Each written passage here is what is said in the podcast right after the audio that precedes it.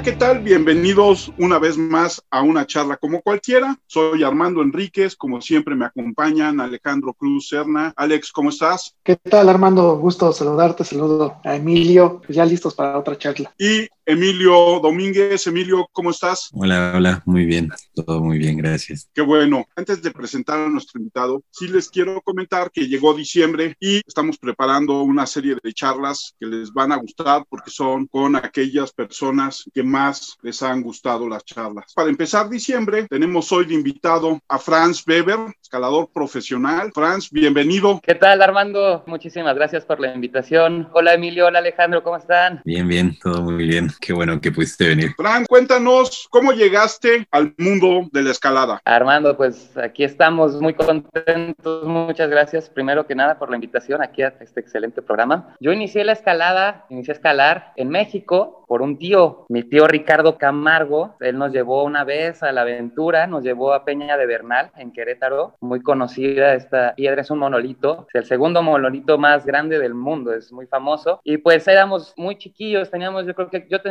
como unos 12 años y mi tío dijo, oye, pues vamos a hacer una aventura. Él sabía un poco de alpinismo y nos dijo, pues vamos a subir la peña por la parte más sencilla. Y fue una aventura increíble, ¿no? Nos amarró a, a todos, nos puso nuestro arnés, nos puso la cuerda y él nos guió en una especie de expedición de aventura hasta la cima, ¿no? Y pues definitivamente desde ese día yo quedé maravillado con el deporte. Yo empecé muy joven a practicar muchos deportes, mi papá es muy aventurero, mi papá es alemán y él pues tiene mucho esta cultura de salir al bosque, de salir a la naturaleza. Y entonces desde muy chavito me llevaba a hacer rafting a Veracruz, a los rápidos, me llevaba a hacer bicicleta de montaña, me enseñó a hacer rappel y estaba yo empapado como de estas aventuras de estos nuevos deportes que en su momento se llamaban deportes extremos. Y ya después de eso, pues conocí la escalada con esta aventura con mi tío Ricardo en Peña de Bernal. Y fue pues una experiencia muy bonita. ¿Y por qué te llamó la atención más la escalada que el que el rafting, que el alpinismo? Es una pregunta chistosa, pero el día de ayer, bueno, yo todos los días tengo, tengo un gimnasio y voy allí a escalar y justo ayer a todo el mundo le decía, no hombre, es que este es el mejor deporte del mundo, este es el mejor deporte del mundo. Yo creo que eso sentí desde el primer día que lo practiqué, ¿no? ya había hecho varios deportes extremos, pero pues nada me había hecho como sentir algo tan bonito como la escalada. Creo que tiene una parte muy mágica que es el que siempre estás sufriendo, siempre estás eh, cayendo y siempre estás como intentando algo imposible. Cuando logras esto que tú creías imposible, pues es una gratificación gigantesca que te lo da la escalada. Cada intento que das, ¿no? Cada reto que te pones escalando te da esta satisfacción, este premio, ¿no? es pues pura felicidad. Yo nunca lo he sentido en nada, ¿no? Más que escalando. He ganado partidos de fútbol, este, no sé, ¿no? Hacer cosas pues muy padres en los deportes, pero nada es tan bonito como esta parte de la escalada, de retarte a ti mismo a hacer algo que crees imposible y hacerlo posible, ¿no? Es algo muy bonito.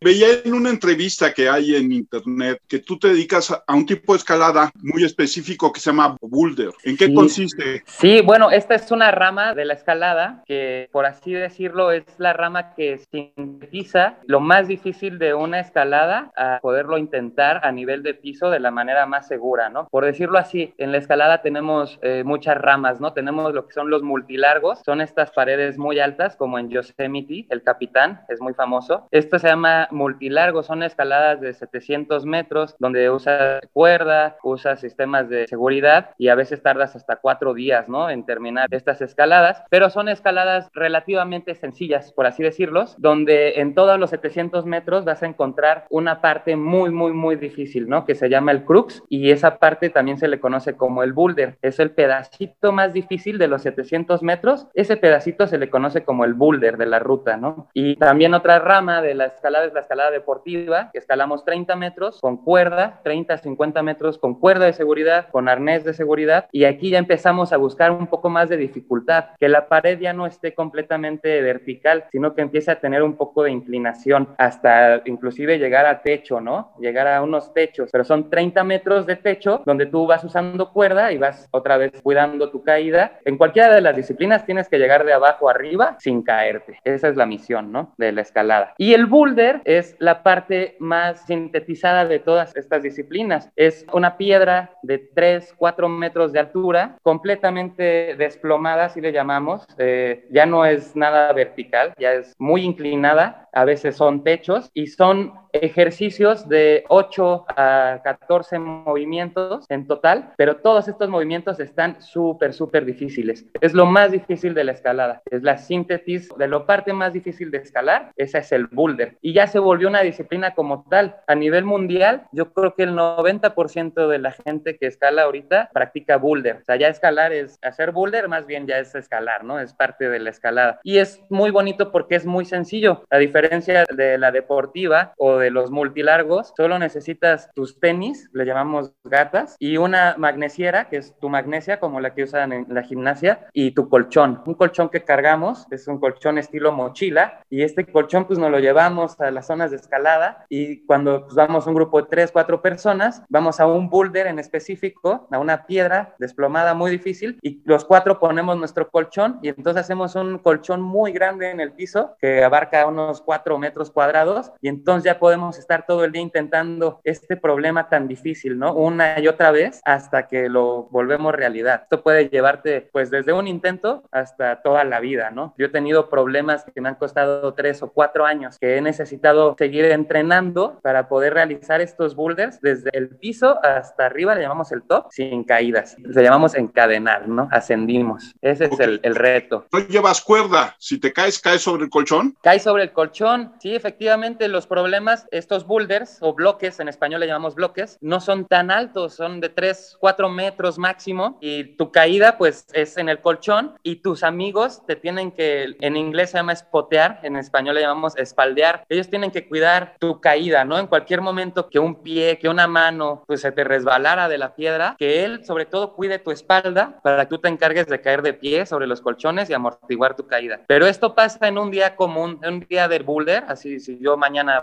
eh, sábado nos vamos a Mineral del Chico, que es un lugar increíble. Vamos a boulderear. Uy, esto nos pasaría 200 veces en un día, ¿no? Y ya el día que no te caes, ya lograste el cometido, y ya dejas de intentarlo, ¿no? Te vas a buscar otro más difícil, otro reto. Franz, ¿de dónde viene la palabra boulder? Realmente no sé exactamente de dónde viene la palabra, pero ese es el nombre que se le da en inglés para describir a un desprendimiento. Si lo buscamos en diccionario, pues boulder es desprendimiento.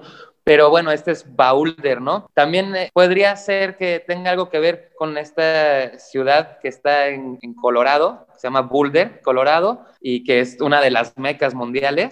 Pero bueno, si lo pensamos a, nivel Europa, ellos lo escriben sin la O, escriben boulder y también se refieren a lo mismo, ¿no? Yo creo que viene un poco ajá, de la palabra de, boulder de la roca, ¿no? Del desprendimiento. Un boulder es eso, una, una, roquita de tres metros de altura redonda que está ahí desperdigada, ¿no? En España le llaman bloque, un bloque de piedra. Y ahí el nombre de mi gimnasio, ¿no? El bloque. Se escribe block con C y espacio E, es block E. Entonces, un poco esa onda, ¿no? Pero sí, todo el mundo lo conoce como boulder y es, olímpicamente hablando, así se conoce, ¿no? ¿Cuáles son tus zonas favoritas en México o cuáles son las zonas que presentan más retos en la escalada en México? Es muy padre, Armando, porque es un deporte a nivel mundial es bastante nuevo, ¿no? Lleva unos 20, 30 años, o sea, podríamos decir que es nuevo el boulder, a practicarlo oficialmente, ¿no? Este tipo de ejercicios se utilizaban en los años 40 en Francia los hacían los alpinistas cuando en los Alpes las condiciones eran muy malas, ¿no? Estaba lloviendo, había, estaba el frío helado. Entonces, para entrenar y no perder condición, estos escaladores franceses entrenaban en los bosques con estos problemas, estos boulders. en Francia hay lugares increíbles llenos de estas piedras. Entonces, en un día estos franceses con sus botas, pues decían, vamos a caminar en el bosque, pero vamos a hacer, no sé, 30, 40 boulders en lo que caminamos para también usar los brazos, usar el cuerpo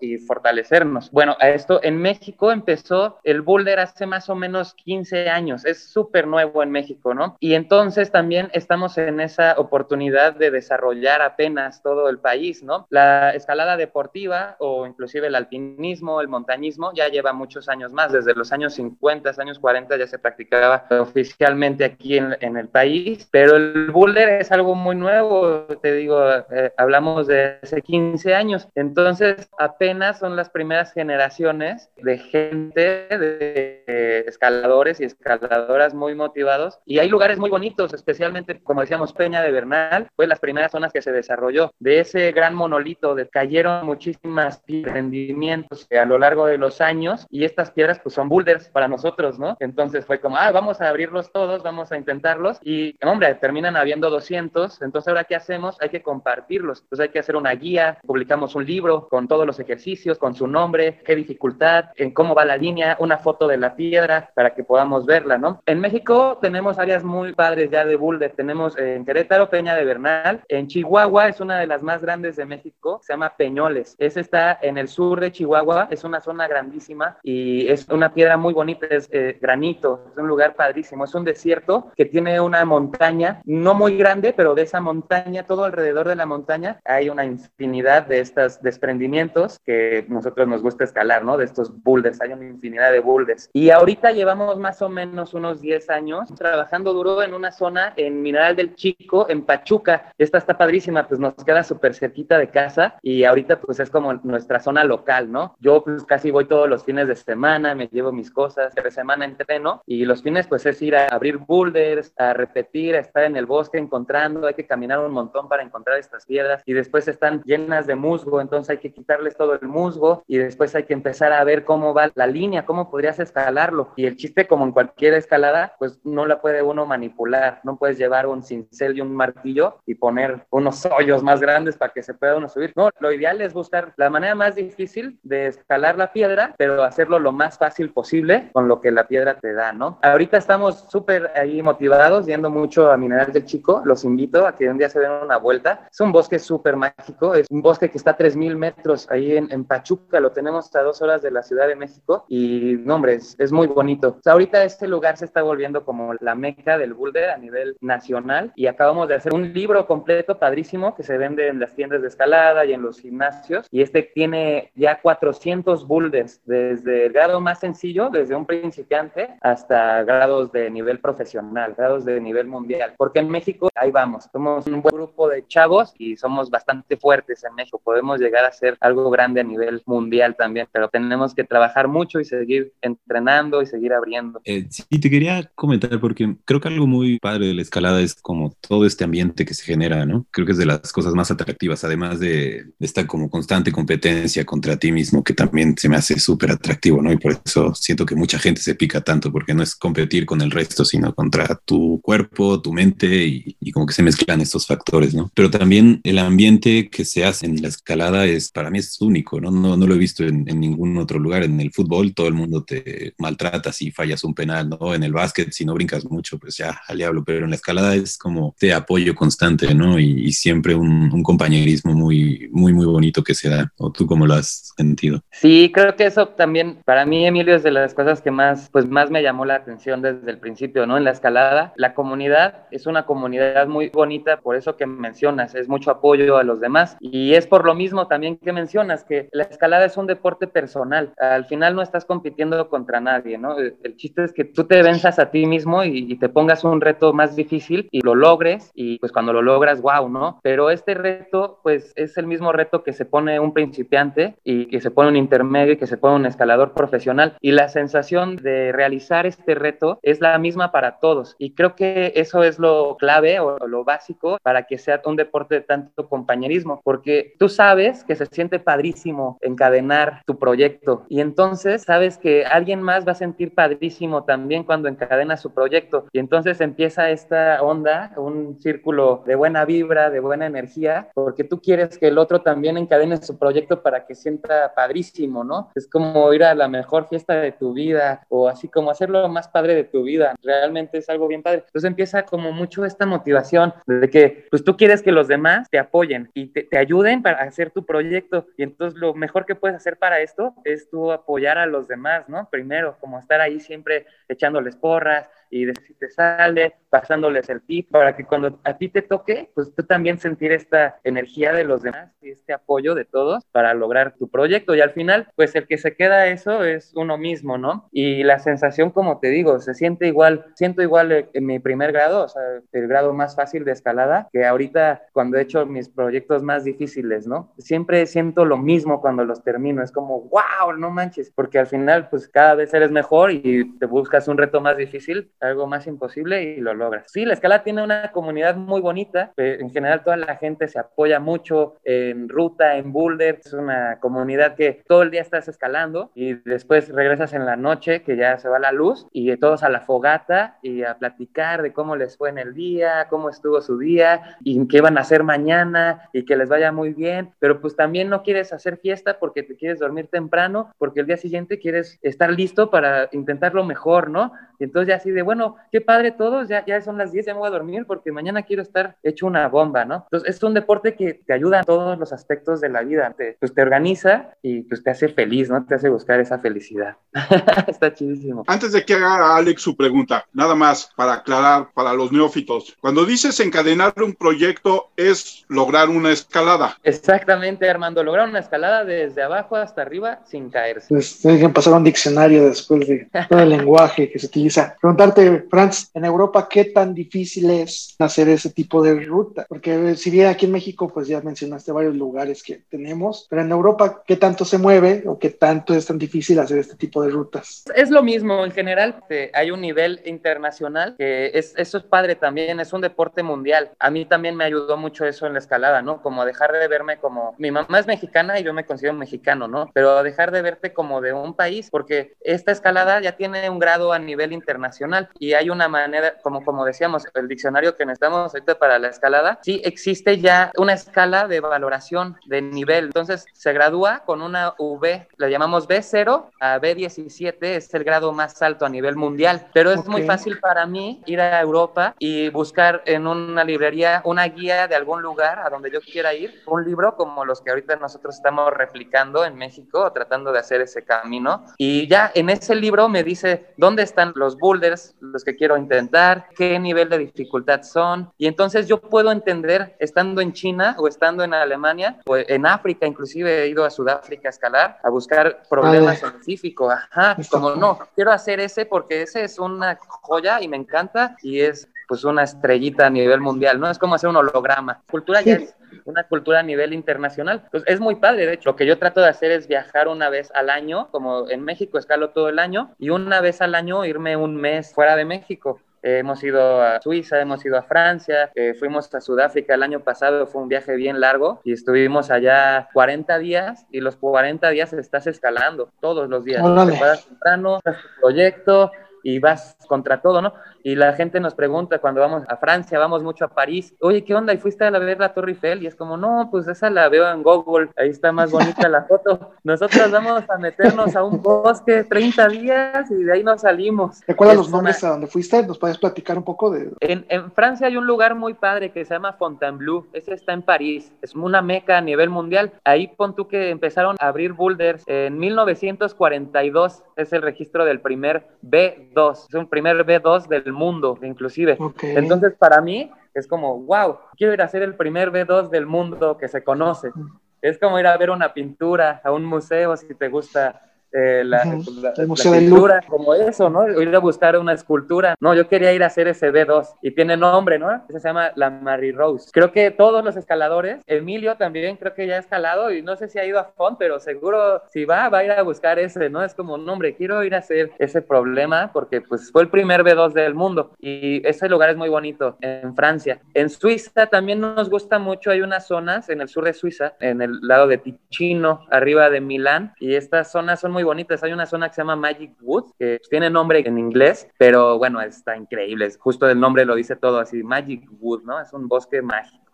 Y ahora fuimos a Sudáfrica, esa es la meca más grande que existe en el mundo, se llama Rockland en Sudáfrica. Entonces, te puedes imaginar el tamaño de ese lugar, es infinito, infinita piedra, y es un lugar muy padre porque todo el mundo y toda la gente de, los, escaladores profesionales del mundo van ahí como que es un lugar donde te evalúas, ¿no? Es como para ir a hacer tu examen. Ahí ya todo está confirmado, eh, ya han ido muchísimas personas, han repetido estos problemas, han encadenado estos boulders, y entonces el grado ya es un grado confirmado a nivel mundial. Entonces, si tú haces, un, haces tu examen ahí, no sé, voy a hacer mi primer B10, intentas tu B10 y si lo logras ahí, es como, ok, es confirmado a nivel internacional que ya soy B10, ¿no? Y es como decir, soy cinta negra, soy cinta morada, ya pasaste tu examen. Y son unas escaladas hermosas, en general es un lugar súper bonito. Entonces, es padre porque te encuentras gente de Francia, de Alemania, de Estados Unidos, japoneses, tailandeses, de todo el mundo se reúnen ahí y pues esta parte de compartir, de echarle porras a tus cuates cuando escalan, pues todavía se magnifica cuando ya se vuelve a nivel así internacional, ¿no? Y escuchas por aquí unos venga, venga en español y después unos ale, ale en francés y después escuchas a los japoneses gritándote gamba, gamba y así, ¿no? Pues cada quien tiene su idioma, pero todos están echándote esa motivación. Entonces, son lugares muy bonitos. A mí este fue uno de los viajes que siempre quise hacer, fue como un sueño hecho realidad. Fueron 10 años que llevo escalando y apenas pude lograr ir a Rockland en Sudáfrica. Tú hablabas en México, Peña de Bernal, Peñoles en Chihuahua, El Chico. Hay muchas zonas por descubrir, hay zonas que tú detectas como vírgenes por atacar. Sí, México es un territorio padrísimo. Siempre se ha sabido que es un territorio muy bueno para los deportes extremos, como deportes de agua, hay muchos ríos, eh, la Huasteca Potosina y así. Y justo para la escalada se presta muchísimo porque tenemos mucha piedra, sobre todo en la parte del norte, todo lo que es Chihuahua, las barrancas del cobre, todo eso está inexplorado y no sé si han tenido la chance de ir a darse una vuelta por allá, es impresionante, vas en un tren por ocho horas ahí en el Chepe y no dejas de ver piedra a diestra y siniestra. Entonces la realidad es que México es un territorio que puede ser potencia a nivel mundial, ¿no? Las zonas que estamos abriendo como esta de Peñoles o Mineral del Chico están a nada de convertirse en zonas a nivel mundial. Sobre todo lo más importante de una zona, más que tenga mucha piedra, es el tipo de dificultad que encuentras. Las zonas por sí solas dan niveles de, dificultad por el tipo de piedra y por la formación que se puede generar. Y entonces hay zonas que solo permiten hacer como B5, B6, ya no hay nada más difícil que ese grado, ¿no? Pero en Peñoles o en Mineral del Chico ya tenemos B15, que este es grado a nivel mundial. En Peñoles lo encadenaron por primera vez unos escaladores profesionales de Estados Unidos, que ya son así Y en Mineral del Chico hay un mexicano que se llama Mauricio Huerta, es nuestro máximo representante, y él abrió un B15 hace aproximadamente unos cuatro meses. Y eso es padrísimo porque llama muchísimo la atención a escaladores de otros países a venir a México solamente a intentar este problema, ¿no? A decir, en México ya hay un B15, son los problemas más difíciles del mundo, tengo que ir a hacerlo, ¿no? Y es padrísimo porque sí, rapidísimo escribieron un chileno, pon que, está, que puede hacer esos grados, un eh, brasileño que también está en el nivel de esos grados, seguramente van a venir canadienses, estadounidenses, europeos, vienen también, y eso abre muchísimo porque ya empiezas a hacer esa cultura en México de que en México hay buena escalada, apoyas muchísimo a los negocios locales, donde están estas piedras, se benefician mucho, pues son, normalmente son pueblitos de muy poca gente y pues al principio dicen, oye, ¿qué onda? Pues ¿qué hacen aquí? ¿Por qué vienen? ¿No? Y es como, no, pues vengo a, a escalar esas piedritas y danos chance de escalarlas y vas a ver que después va a haber mucha gente y les puedes cobrar, o les puedes vender comida, o les puedes cobrar estacionamiento y lavarle su carro, o ya tú ya puedes tener más actividades, ¿no? Y eso ha pasado ahorita en Mineral del Chico. Yo estuve yendo por siete años y era el único con otros tres o cuatro amigos fanáticos, escaladores profesionales a desarrollar boulders. Y ahorita, bueno, ya después de un proceso de abrir 400 boulders, hacer una guía, un libro donde tienes todo especificado, este fin de semana habían más de 200 escaladores ahí, ¿no? Era una cosa impresionante. Era gente de Querétaro, de Puebla, de Chihuahua Chihuahua, de Monterrey, de Guadalajara, del Estado de México, todos los escaladores de México dijeron, vamos a reunirnos este fin, vamos a Mineral del Chico. Y no, pues está increíble para todo el, pueblo en general. Entonces está creciendo mucho México y estamos a nada de ser ya potencia, ¿no? Pues vienen chavitos bien fuertes, que esa es la intención, ¿no? Que algún chavito en algún momento pueda llegar a representarnos en las Olimpiadas. Ahorita estamos bien felices porque la escalada se volvió olímpica apenas para el 2020, ya entró formalmente junto con otros cuatro deportes bien chidos como el surf y así, entraron deportes muy padres, pero eso, ¿no? Nos motiva mucho a, a seguir entrándole a nuestro deporte con todo porque pues ya es olímpico, ya puede haber un chavito que a los 16 años haga su carrera pues, del deporte, ¿no? De ser escalador profesional de por vida y tener un sueldo y vivir de, de, de escalar. ¿Cuál es el B más difícil que has hecho? Yo encadenado B13, Armando. Este es mi grado máximo. Sí, en México, el más fuerte el escalador más fuerte mexicano es Mauricio Huerta y él es el único que tiene B14 y B15. Detrás de él está Diego Montul, otro también representante muy fuerte con B14 y después de él habemos como unos 10 mexicanos que estamos en el B13. Eso es lo más alto que hay en México, ¿no? Y apenas se llegó en estas generaciones. Entonces la intención es que los, bueno, yo ya, ya estoy grande, yo empecé a los 19, Armando, bueno, no grande, pero yo empecé a los 19 y ahorita tengo 31 años, llevo 11 años más o menos escalando, pero estos chavitos que van a las Olimpiadas tienen 18 años, 19 años y tienen igual 11 años escalando, entonces ellos empiezan a los 8 años, eso es lo ideal. Desde los 6 años ya está padre empezar a escalar bien y todo, pero ya a los 8 ya te puedes poner robot y tomarlo en serio y pues verlo como un compromiso a ver si puedes estar listo, ¿no? Pero ese es el nivel que hay en México. A nivel mundial, una persona tiene B17 nada más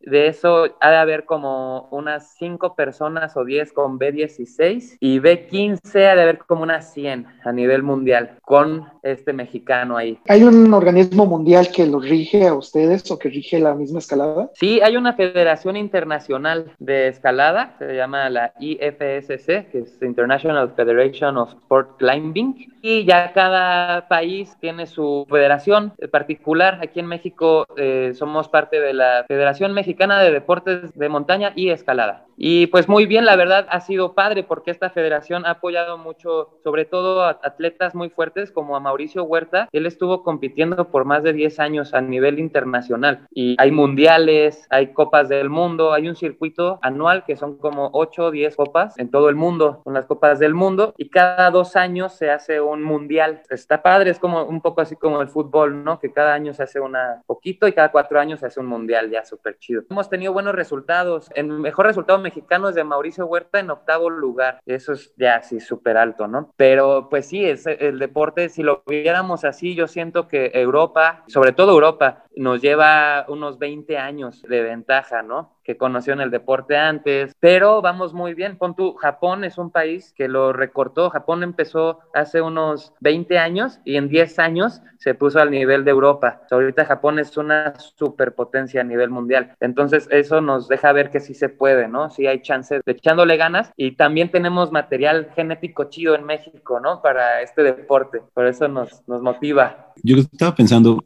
ahora que nos platicabas de cómo empezaste a escalar y todo eso. Bueno, en realidad va, por dos lados, ¿no? Uno, siento que ahora los gimnasios y este boom que han tenido los gimnasios de escalada, pues no solamente ha ayudado a que la escalada se haga mucho más popular, pero también, sobre todo en México, porque no hay tantos gimnasios de deportiva, ¿no? Que mucha gente se vaya hacia el boulder. Y también quería preguntarte a ti, ¿cuál es la diferencia para ti más importante entre el boulder y la deportiva? O ¿Por qué te dedicas al boulder y por qué no te dedicas a la deportiva? Buenísimo, Emilio. Pues dos preguntas, déjame, comienzo por los muros y el boom de la escalada, es, pues sí es algo que viene apenas, ¿no? En México yo llevo esperándolo eh, un poquito. Yo tengo un gimnasio de escalada, ¿no? Se llama Bloque, está en Patriotismo 724, está su casa ahí. Este es un lugar mágico, ¿no? Pero bueno, yo este gimnasio pues tenía la intención de montarlo desde que comencé a escalar justo con la idea desde chavito dije, no, yo quiero dedicarme a los deportes y quiero hacer mi, mi empresa de ecoturismo. Y yo pues de chavito quería hacerla así de, de, rafting o así, ¿no? Y ya después, ya más grande, conocí la escalada, me enamoré y justo hacía falta esa parte, ¿no? En México, muros de escalada de primer mundo, de primera calidad, que alentaran a nuevos escaladores a conocer el deporte. Y yo dije, no, hombre, pues yo voy a poner uno, yo voy a echar todas las pilas, llevo un rato escalando, he viajado por el mundo, he visto cómo funcionan los gimnasios y pues es una parte súper, súper, súper importante, ¿no? Para la escalada. Es una parte que ayuda a la evolución y a que haya evolucionado tan rápido el deporte a nivel fuerza, a nivel de dificultad, ¿no? Yo monté bloque hace seis años, así se llama, mi gimnasio bloque, hasta ahí cerquita de mi squad, y justo lo monté con esa idea de compartir y difundir, pues, este amor tan grande que yo tengo por este deporte, ¿no? Y justo eso es lo que faltaba mucho en México y lo que ayudó de alguna manera a que llegue este boom, ¿no? A la escalada, este boom a, que más gente empiece a, a, conocer el deporte. Por otro lado, pues también el tema olímpico, ¿no? Es lo que va a hacer que todo todavía salte más la escalada, pero pues sí, ahorita era, todavía no está ahí, ¿no? El telón está cerrado, todavía no, las luces todavía no las abren, era para 2020, pero ahora ya no cambiaron las Olimpiadas a 2021 por el tema de la pandemia estamos pasando, pero bueno, ¿no? Ya este, nomás abran ese telón y ahora sí, este, agárrense, ¿no? Había que estar preparados para este momento que era inminente. Eh, hablando de los muros, pues es algo muy importante que ha ayudado a que muchísima gente conozca el deporte. En la Ciudad de México ahorita de haber aproximadamente unos 12 gimnasios y como lo mencionas, estos gimnasios todos son de boulder, ningún gimnasio de estos es de deportiva. Esto es decir, todos los gimnasios, las paredes más altas tienen 4 metros y todo el piso es un colchón donde caes. Entonces es un gimnasio a lo ancho, es un gimnasio como una herradura con paredes donde eh, simulas boulders. ¿Esto por qué? Porque es mucho más barato que poner un gimnasio de deportiva donde necesitas una cuerda y armar una pared de 30 metros de altura, ¿no? Entonces, como en México apenas están comenzando el deporte a hacer un boom y también este, los gimnasios son los primeros, ¿no? Con el mío eh, era de los primeritos muros que había. Anteriormente hubo un gimnasio que se llamaba Carlos Carsolio, estuvo como unos 20 años, es muy famoso en la Ciudad de México y ese pues lamentablemente tuvo que tronar porque pues no tienes tanta gente, tantos escaladores que consuman este producto y pues es mucho más sencillo poner un gimnasio de boulder, cambiar rutas, puedes poner 100 boulders y cada mes quitas estos boulders, limpias los agarres y los vuelves a poner y la gente está feliz, ¿no? Entonces la gente conoce mucho antes el boulder que la deportiva o que la gran pared o que la montaña o que todas las otras disciplinas, porque es mucho más accesible para todos, ¿no? tanto como una empresa como para una persona ir a escalar un muro es más barato que ir a uno de deportiva. Ahorita estamos en el punto de que empiezan a instalar los primeros gimnasios de deportiva en México y es otra vez, ¿no? Vamos para arriba, vamos, estamos avanzando. Hay uno muy padre que está en la plaza de Metrópoli sobre patriotismo y se llama The Wall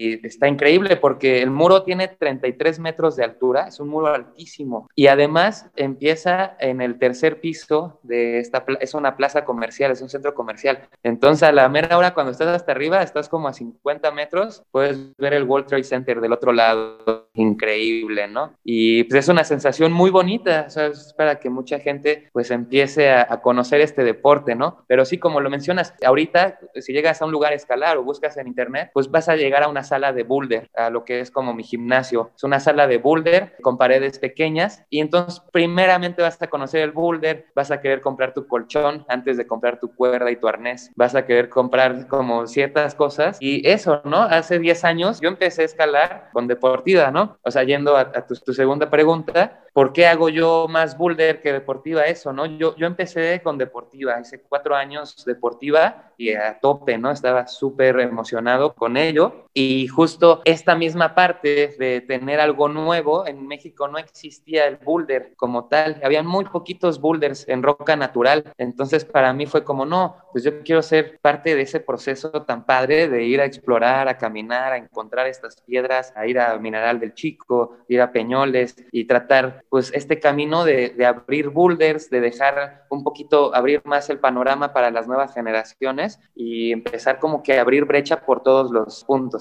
Y ya fuera de eso, pues sí, a mí el boulder como que me encantó, ¿no? Para mí fue esa parte de buscar más fuerza eh, bruta que resistencia, así es fuerza con técnica y menos resistencia, menos este, planeación, ¿no? O sea, si haces un viaje a Yosemite, pues son años de planeación, necesitas tener todo tu equipo, gastar muchísimo dinero en levas, en arneses, en cuerdas, eh, casco, todo lo que necesitas porque va a ser una misión grande, ¿no? Y en boulder, pues necesitas tu colchón, necesitas tus tenis y tu magnesia y con eso estás donde sea. Inclusive puedes no llevar colchón y llegas a Suiza y rentas un colchón, ¿no? Entonces, mucho más accesible, es mucho más rápido, ¿no? Por eso es que el boulder se ha vuelto tan popular y yo también, pues por eso he dejado de hacer rutas, pero sí tengo pues todas las ganas de hacer ruta, ¿no? Ya después, ahorita estoy enfocado en boulder, en esta parte de la disciplina, pero yo siempre le digo porque mi mamá me, dice, no, y la escalada, pues, ¿y después qué vas a hacer cuando estés viejito? Y digo, no, pues es que falta eso, ¿no? Falta hacer deportiva, falta hacer gran pared, falta hacer un montón de cosas porque estaba haciendo boulder nada más, ¿no? Y después terminaré subiendo los cerros gateando, ¿no? Hasta que no pueda más. Pero a mí esto de salir a las piedras y salir a la montaña, pues es lo que me encanta, ¿no? Y creo que nunca, pues nunca se va a acabar, por lo menos para mí. Ahorita mencionaste el apellido Carsolio, Carlos Carsolio y su esposa Elsa. Elsa fue una de las primeras latinoamericanas en llegar a la cima del Everest en el 99. ¿Qué significa para ustedes ese tipo de cosas en cuanto al deporte como tal, no? Para mí y para todos los de mi generación, pues es una leyenda, tanto Carlos como Elsa Ávila. Eh, realmente, sobre todo por la manera en que hicieron los logros que hicieron, porque ahorita es muy fácil ir al Everest y tener dos millones de pesos, te pagas una expedición y te suben con oxígeno, te suben los Sherpas, literalmente hay personas que se llaman Sherpas que te cargan hasta la cima del Everest para que tú te tomes tu selfie y la publiques. Eso te sale más o menos en dos millones de pesos. Si los tienes, Alex, pues adelante. Y en su tiempo, inclusive la ética de la escalada con la que escaló Elsa Ávila y Carlos Calzorio toda su vida y con la que nosotros pues hemos nacido y la que tratamos de seguir es esa, es hacerlo en libre, ¿no? No tienes nadie que te ayude, te pueden marcar un poco el camino, pero no tienes ninguna asistencia, sobre todo de oxígeno, ¿no? Tanques de oxígeno, que vayas ahí, no. Elsa y Carlos se tuvieron que preparar por años para hacer estas misiones, inclusive perdieron miembros del cuerpo, perdieron dedos de los pies, perdieron dedos de las manos y muchas veces fracasaron en el intento, pero todo esto era porque lo querían hacer pues de manera éticamente para la escalada la correcta, ¿no? Esa es la que a nosotros nos gusta, ok, ¿quieres subir allá? Pues prepárate y tienes que ser una máquina para hacerlo, ¿no? Entonces toda esta ética, ellos pues nos la compartieron a nosotros y es la que nosotros tratamos de seguir compartiendo, ¿no? O sea, realmente, pues qué padre que tengas dos millones de pesos, pero sí, no tiene nada que ver el mérito deportivo de subir con tanques de oxígeno a, a realmente entrenar para estar a 8000 metros de altura. Eso es una locura. O sea, es algo que el cuerpo pues no está ni siquiera diseñado para eso. Y entrenarte para llegar a ese nivel, pues es impresionante. Y es parte de eso, ¿no? del deporte, de la parte bonita, ¿no? Imagínate todo ahorita el, el Everest, lo conocen como, uno, como el cementerio más alto del mundo y dos, como el basurero más alto del mundo. Y es eso, es por tanta gente que tiene mucha lana, ya hasta lo pasan en películas, ¿no? Y es como dejan los tanques, suben con 25 tanques de oxígeno, y pues ni modo de, cargarlos hasta arriba, pues ¿qué haces? Los avientas y ahí lo dejas. Y entonces pues, el Everest es un basurero, ¿no? Y por eso, ¿no? Por gente que no está preparada. Yo no me dedico a la montaña ni al alpinismo, pero es gente que marca las reglas y las pautas de este deporte desde los puntos más altos, ¿no? Cuando hablas de el deporte ya incluido como una disciplina olímpica, hay mexicanos que van a participar el año que entra, bueno, si es que el año que entra hay Olimpiadas.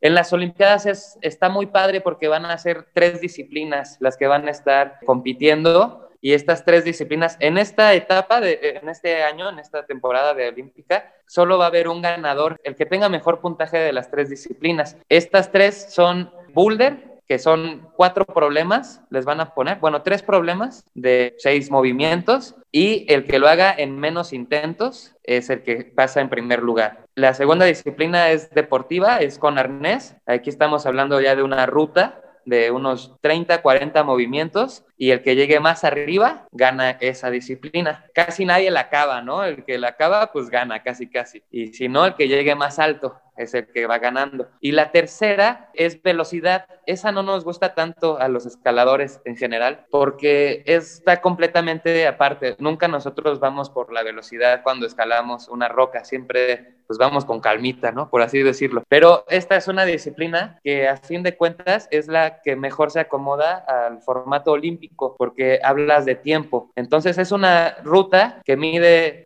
12, eh, 15 metros aproximadamente y los agarres han sido los mismos desde los años 80.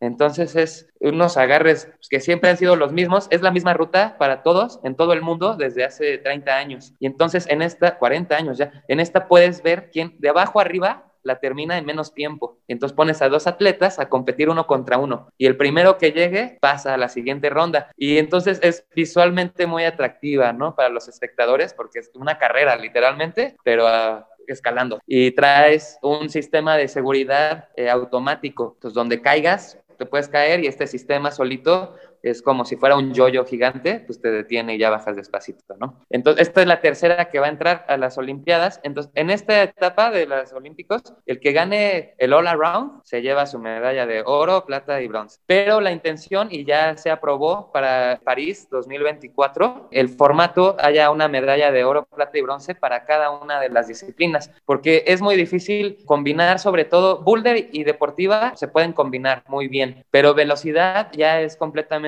otro tipo de músculos y de cuerpo. Entonces, ese tipo de, cuerpo no sirve mucho para la, deportiva o para el boulder. En velocidad tienes que estar pues, con unas piernas gigantes como de Usain Bolt, imagínate. Pero un escalador de boulder lo que quiere es tener unas piernas bien flaquitas como de japonés para que no le pesen y flote y pueda hacer unos movimientos bien difíciles. Por eso es que hay un poco de discrepancia en cuanto a esas disciplinas. Y bueno, hablando de México, lamentablemente esta vez no vamos a poder ir, no pudimos ir, no logramos un lugar. Ahorita para Tokio 2021 solo dieron 20 lugares para hombres y 20 lugares para mujeres. Es súper poquito. Esto es porque pues apenas entró, ¿no? No es exhibición, ya es, está aprobada y ya es oficial, ¿no? Pero solo dieron 20 lugares para hombres y 20 para mujeres. Ya para la siguiente, eh, explican que en París 2024 ya podamos tener hasta 100 lugares, ¿no? Como es normal, ¿no? De todo el mundo y ya vayamos un montón así a, echar relajo. Pero ahorita estos 20 lugares estuvieron muy peleados y hubo un mexicano que lo hizo muy bien, un joven de 19 años, José Ramón Santos, Pool, es una bestia y era nuestro mejor representante para esa competencia y él tuvo la chance en los Panamericanos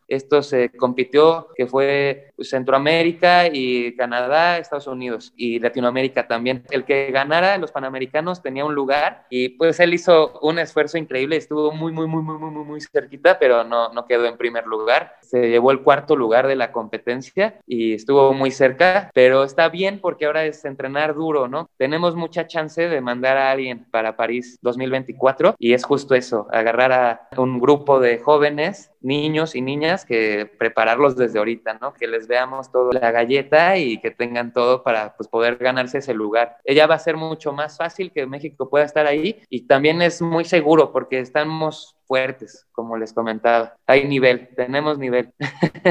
Hay un documental de este escalador alemán, Alex Megos, bien, bien padre, se lo recomiendo. Y él habla de todo este movimiento que empezó ahí en Frankenjura, del Red Point, que era escalar una ruta sin ayuda. Antes de, la escala deportiva se utilizaban escalerillas y tú podías usar algún instrumento para subir a la roca y después de eso hubo como este movimiento ahí mismo en el que decidieron dejar de usar equipo y usar nada más las manos y los pies para subir una roca, ¿no? Y eso aumentaba la dificultad eh, pues de forma brutal. Y justamente empiezan con esto del, entrenamiento, ¿no? Que creo que es muy interesante como en la comunidad escaladora el entrenamiento es importantísimo, ¿no? Y yo que igual he practicado algunos otros deportes, nunca me había tomado el entrenamiento tan en serio. Y pues me gustaría igual que, nos contaras de esto, ¿no? Y, y el efecto que tiene sobre todo en las nuevas generaciones que empiezan a entrenar desde chiquititos y que a los 15 años ya están haciendo B, B12, B13, ¿no?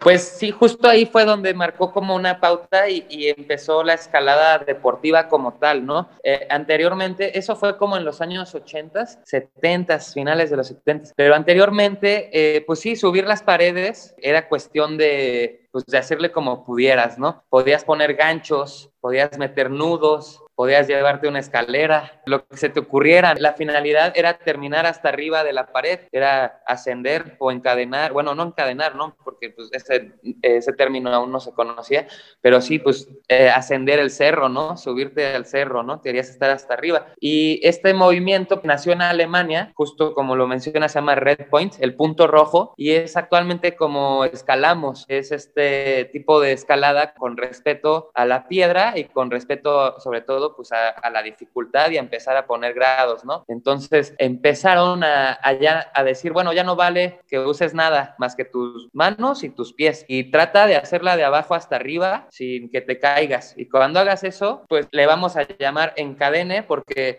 también las anillas, donde llegas al final, hay unas cadenas que es de donde ya termina la ruta y ahí te amarras y de ahí ya puedes descender y no hacer maniobra para quitar tu equipo y todo, ¿no? Hacer un rappel normal, ¿no? Común y corriente. Y entonces, estas son unas cadenas, literalmente. Entonces, por eso le llamaron encadenar algunos, ¿no? Cuando llegas ya a la cadena, es encadenar. Y entonces, todo este movimiento ya eh, inició como esta ética del deporte y inició la escalada deportiva, sobre todo. Entonces, la escalada deportiva lo que busca en sí es escalar la piedra, se vuelva lo más seguro posible para que tú te puedas enfocar al 100% en tus movimientos y en tu escalada, ¿no? En que esté difícil. Entonces, lo que hacen es que con un taladro, cada tres metros, eh, atornillan, hacen un hoyo y ponen un bolt, un taquete expansivo de unos 15 centímetros de largo y en ese le atornillan una plaqueta que es como un ganchito y estas están a cada 3 metros de altura sobre una pared de 30 metros, 40 metros, 50 metros, pero ya sobre de estos ganchitos, estos ya se quedan para siempre, toda la vida están ahí. Sobre de estos ganchitos nosotros ponemos nuestras anillas, que son dos mosquetones,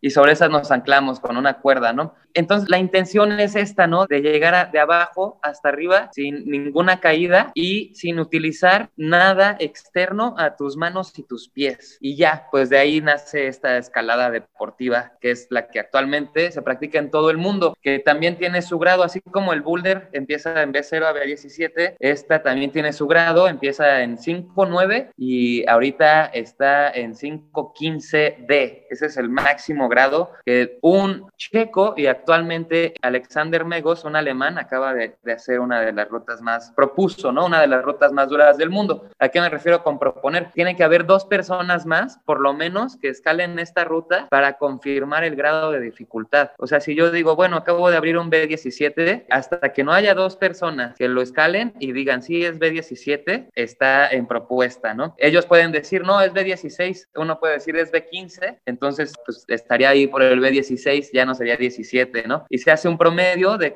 gente lo ha escalado. Por eso estas escaladas tan, tan importantes en África que les comentaba, pues son escaladas que han hecho más de mil personas y entonces pues ya más de mil han dicho que ese es un B10, pues eso es un B10 en todo el mundo, ¿no? Entonces eso está muy padre. Y pues hablábamos también del entrenamiento un poquito, pues sí, yo siento que en todos los deportes hay que entrenar mucho, pero creo que la escalada es uno muy particular. Sobre todo las manos es una herramienta que no estás acostumbrado a usar en ningún deporte, pues en la vida cotidiana la usamos nada más para cosas muy sencillas, pero cuando te empiezas a escalar, te das cuenta que estás súper débil de las manos y que lo que te impide escalar es que tus manos no te sostienen. Entonces, una de las partes esenciales en la escalada, pues es esto, los tendones de los dedos, los tendones de los brazos. Y entonces es desde el primer día, yo cuando alguien llega y llega a los gimnasios y empieza a conocer la escalada, les digo, no, ustedes tienen que subir y hacer suspensiones, que son ejercicios de suspenderte con los dedos en unas agarres muy chiquitos, ejercicios cortos, ¿no? De 10 segundos por un minuto de descanso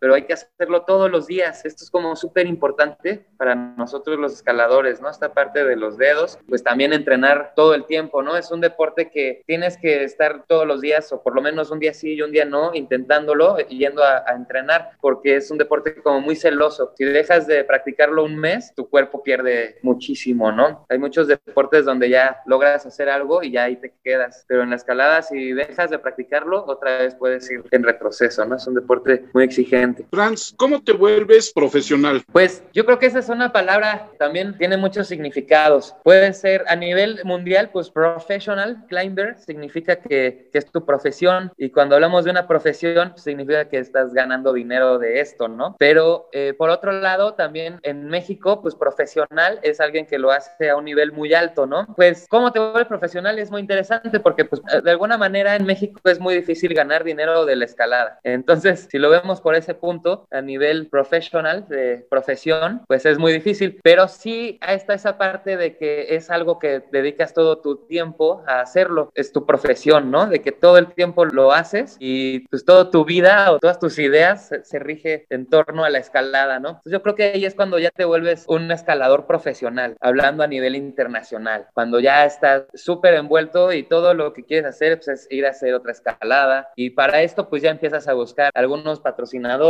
que te apoyen porque tú quieres ir a otro país y tienes que pagar tu boleto de avión y quieres pagar ahí tu hotel de 30 días y tu carro y entonces ya empiezas a buscar que también sea tu profesión, ¿no? Por así decirlo. Dos preguntas, Franz.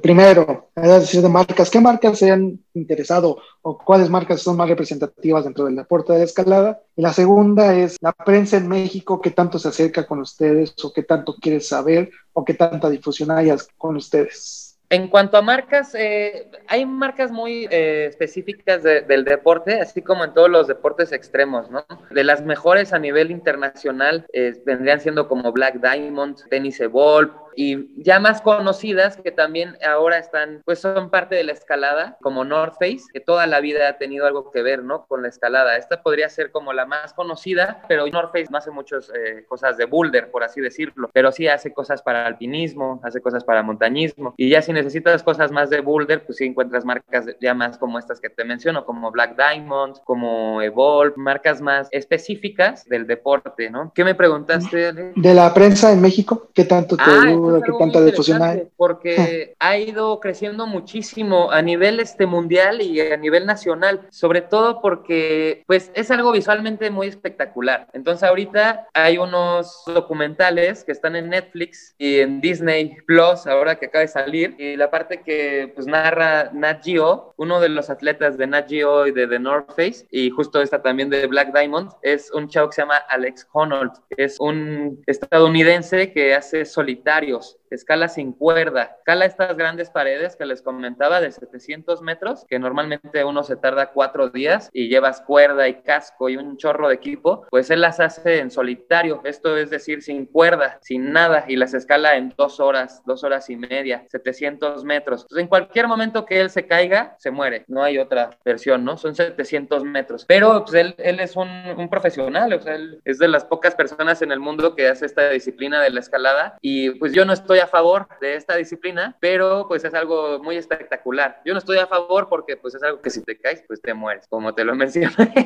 Entonces no estoy a favor de que nos lastimemos, de que te lastimes, porque pues ya dejas de escalar y pues para mí lo mejor sería escalar toda mi vida hasta que estuviera viejito. Entonces no comparto mucho estas ideas en mi gimnasio con la gente que convivimos, pero pues al final de cuentas es una leyenda y se volvió pues un espectáculo a nivel este, internacional. Ganó un Oscar, o sea, es un escalador que se ganó un Oscar en los últimos Oscars, pues es algo muy raro, ¿no? O sea, ¿cuándo iba a pensar un escalador ganarse un Oscar? Y es padrísimo porque ningún deporte ahí está en el cine, o sea, nunca ves bicicleta de montaña en el cine o kayak o pues muchos deportes extremos que están padrísimos. Y la escalada pues llegó hasta en, en el cine, ahorita está en Netflix y está en Disney Plus entonces, has tenido un boom gigante y en Estados Unidos todo el mundo conoce a este Alex Honnold. O sea, los maestros de las escuelas hablan de él y es como un punto de referencia, es como, una, es como un superhéroe. Y pues a nivel nacional, pues también ese boom se está replicando, más gente empieza a conocer la escalada, eh, empiezan a meterle más lana a los proyectos de escaladores y hacen unas producciones padrísimas, ¿no? Hay uno muy, muy importante ha de llevar ya, no apenas, ya de llevar unos cinco años, seis años, eh, o quizá un poco más. Se llama Freeman Film Festival. Y pues está padrísimo porque es un festival que empezó a llegar a México trayendo películas que se presentaban en otros festivales en el mundo de escalada y de deportes extremos, pero particularmente de escalada. Y ahora han seguido echándole muchas ganas para que este festival sea parte de Cinépolis. Y entonces inclusive ya hacen unas dos semanas al año que tienen ahí todo el festival en cartelera. Y también lo padre es que empezaron a, incluir material eh, mexicano, material nacional o de Latinoamérica, de producciones mucho más pequeñas, de, pues de gente como yo, que ahí le echa ganitas a hacer sus producciones, pero muy padre por esa oportunidad de poderlas ver en Cinépolis, ¿no? Entonces ha crecido mucho. Yo tuve la chance el año pasado de llevar a todos mis tíos y a todas mis tías y así estuvo increíble y llenamos dos hileras de butacas del cine para verme ahí cinco minutos, salía yo, ¿no? Pero era pues, algo padrísimo para todos, pues esta parte de la escalada y en Cinépolis, ¿no? Era algo que está creciendo mucho y pues es algo que, que es muy bonito también poderlo compartir. Con respecto a la prensa tradicional, Franz, ¿qué tanto se le da difusión aquí en México? O sea, en los periódicos especializados en deportes, en radio, en televisión, ¿qué tan, bueno, ya me dijiste en televisión, pues hay documentales y demás, pero en sí, la prensa mexicana funciona o no, o sigue siendo igual que como a los que nos gustan otros deportes que pues ahí los abandonan y dice, ah, pues es el relleno. Sí, justamente todavía nos tienen así como, como el relleno, ¿no? no la, la, verdad es que nunca he visto un, un, titular de algún mexicano así, ¿no? Muy, muy padre, pero sí sería importante. Me imagino en su tiempo Elsa y Carlos lo han de haber logrado, ¿no? Era otro tema y era algo, eran otras ligas en ese entonces. al momento, pues sí, podríamos decir que no hay nadie que se les equivalga a nivel en,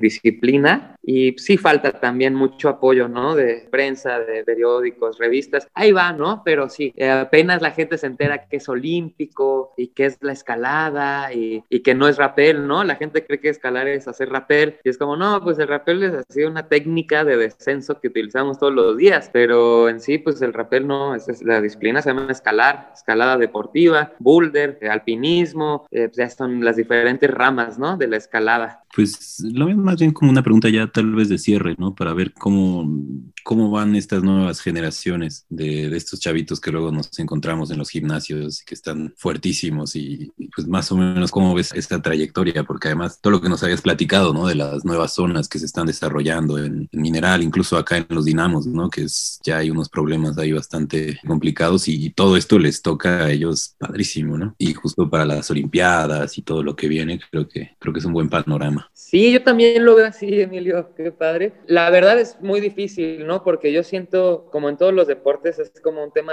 generacional. Cada 10 años viene como una buena camada, ¿no? De máquinas que evolucionan el deporte. Y ahorita justo es esa parte, ¿no? De que hay este chavitos con eso, ¿no? Que naces y ya vas a un gimnasio todo el tiempo. En México hacer B10 hace 5 años o hace 10 años era impensable, así solo los mejores. Y ahorita yo hago B 13 entonces cualquier niñito ahí de bloque dice, ah, está bien fácil. Y entonces se quitan esos límites de la cabeza y pues claro que ayuda, esa es parte de la evolución, ¿no? Se ve muy bien, ahorita justo yo creo que es época de esta camada, está apareciendo estos jóvenes de entre 12 y 16 años, pues ya pintan súper bien, los papás los están apoyando, que también ese es un tema, ¿no? Ahora ya es olímpico, entonces ya los papás dicen, bueno, pues ya no la estoy regando, si lo dejo hacer ahí este relajo y le doy escuela en casa o empiezan a buscar alternativas, ¿no? Que antes era impensable. Y ayuda mucho eso. Y también ya hay más gimnasios, eh, entrenadores mucho más especializados. Yo en bloque tengo al equipo nacional y los maneja Braulio Guerrero, que pues es un escalador con más de 30 años de experiencia y más de 20 años de experiencia entrenando, ¿no? Entonces ya también ayuda muchísimo porque lo que sabemos nosotros se los compartimos ya resumido y entonces vienen las nuevas máquinas, pero también así están en Japón y así están en Europa y entonces esto es una carrera infinita, ¿no? Todo el mundo está corriendo, pero es justo nosotros tenemos que tratar de avanzar unos 10 años que nos llevan de distancia para podernos emparejar y a partir de ahí yo siento que todavía va a costar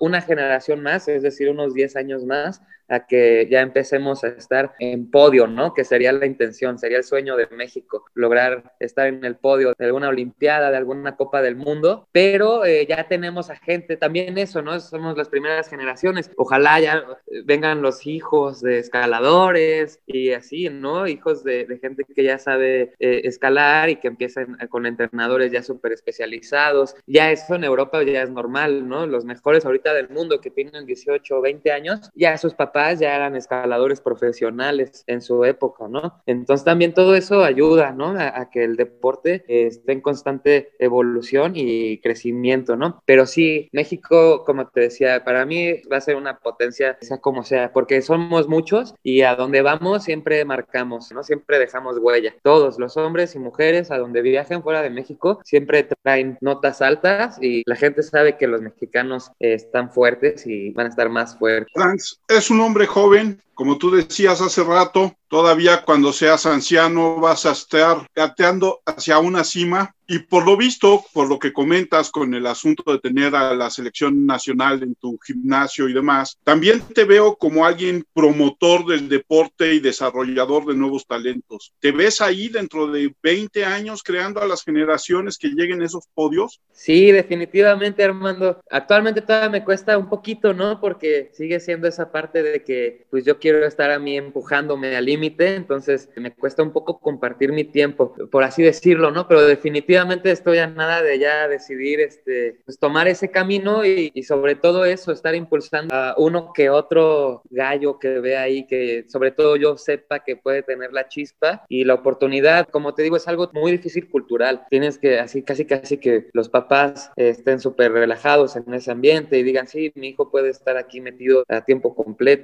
pues también que tengan un poquito de dinero, ¿no? También es un tema cultural, ¿no? Este, para poder estar paseando, poder estar escalando, pero sobre todo vienen muchas generaciones muy fuertes y yo sí quiero, ahorita lo hago, he entrenado, tengo mis, mis chavos ahí que entreno, pero ya comprometerme al 100% si, si estoy interesado un poquito a futuro y sobre todo siempre estar un poco involucrado en, en el deporte, ¿no? Creo que es lo que me gusta, estar ahí con los chavos, siempre estoy acompañándolos y pues el tema de los gimnasios el tema de estar ahí, en el tema también de, federación, eh, todo eso creo que a futuro pues son muchas puertas y son muchas partes que se tienen que abarcar y pues vamos a ver, ojalá todo siga para bien. Yo aquí seguiré también este, disfrutando, ¿no? Cada día y la escalada. Son muchas ramas y muchos temas que abarcar. Está padre.